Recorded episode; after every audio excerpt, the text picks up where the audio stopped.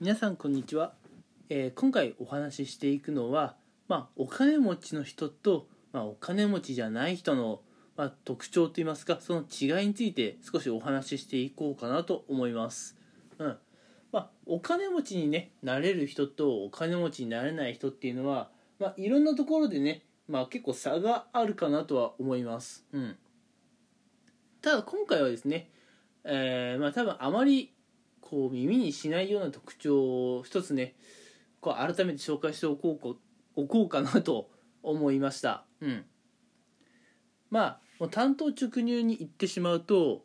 まあ、どういう人はねこうお金持ちになれるかっていうところで、えーまあ無駄遣いをねやっぱりしない人っていうのは、まあ、お金がね自分の元から去っていかないのでお金が貯まりやすいっていうことでお金持ちになりやすいんですがお金持ちの人っていうのは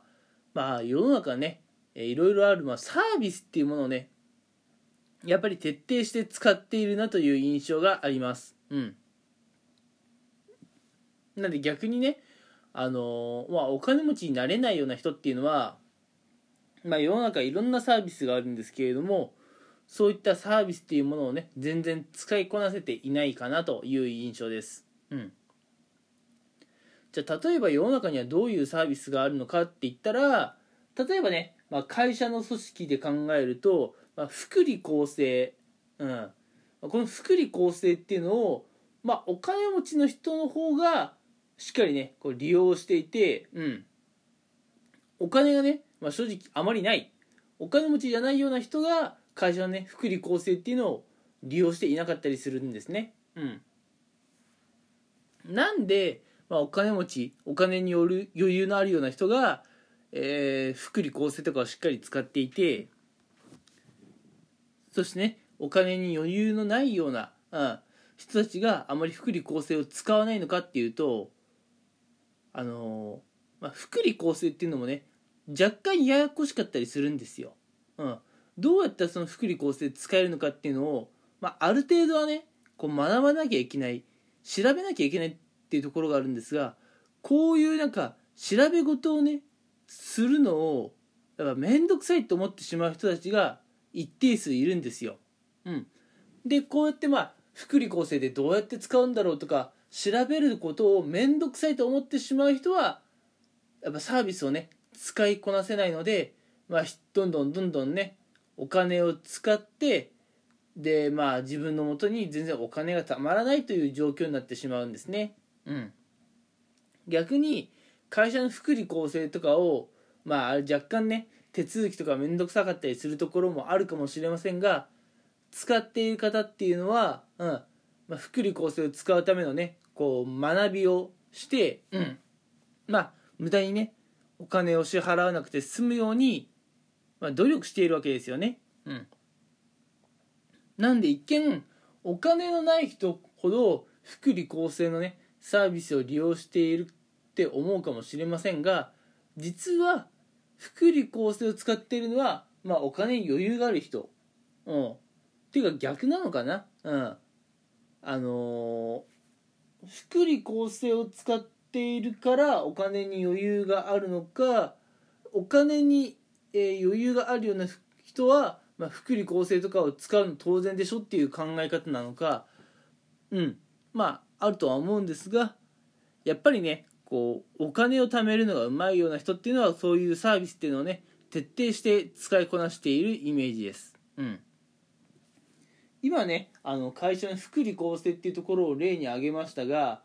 何もね福利厚生に限った話じゃないと思います。うん、例えば、えーまあ、外食するにしても、うんまあ、正直お金をね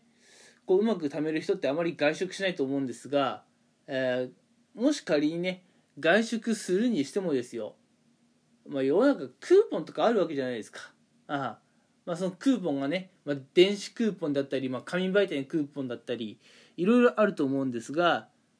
やはりね、えーお金に余裕がある人っていうのはこういうクーポンとかもね見つけてきたり利用方法を調べたりするのがうまい、うん、一方でねなかなかお金がたまらないついつい無駄遣いをしてしまうような人っていうのは、まあ、料理作るのめんどくせえし外食でいいかつって何も考えずに、まあ、あの外食っていうかねあの飲食のチェーン店とか行くんですよね。もちろんクーポンなんて何も使いません。ああ。なんで、えー、無駄なお金をねどんどんこう出費していくっていうことになっちゃうんですよね。うん。なのでもしね、えー、皆さんがこうお金持ちになりたいというかあ無駄な出費を減らしたいというのであればまあいろいろと面倒くさいところはねあるかなとは思うんですが、えーまあ、クーポンであったりとか福利厚生であったりとか、うん、自分の身の回りで使えるサービスっていうのはもう徹底してね使い倒すべきです、うん、そうじゃないとやっぱりねこう少ない年収で多く出費が、ね、あるっていう状態だとどうしてもお金持ちにはなれないので、えー、まあやっぱね我々日本で働く人ってねどうしても収入少なくなっちゃうと思うんですけども少ない収入でもね出費も少なければ、えー、そんなにね、うん、困ることはないんですよ。なのでもしね皆さん、えー、お金にね余裕のある生活を送りたいと思うのであればまあ福利厚生なり、えー、クーポンなり割引券なり、えまあいろんなねサービスっていうのはねしっかりどうやったら使えるのかってことを学んでそういったサービスを使い倒すことがね、え、大事です。というところで今回はまあお金の使い方についてねお話ししました。うん。やっぱお金持ちの人とお金持ちじゃない人の違い、まあ、考え方とか行動的な違いっていうのはまあそれこそね Google 先生に聞けばいろいろ出てくるとは思うんですがこういうねサービスを使い倒せているかいないかっていうのはね多分あまりねこう出てこない話なのかなと思ったので今回こうやってラジオで撮ってみました。うん。えー、お金がね貯まりやすい人と貯まりにくい人では考え方とかがね、えー、行動ってところで明らかに差があると思うのでそういったところ観察してみるのも面白いかもしれませんね。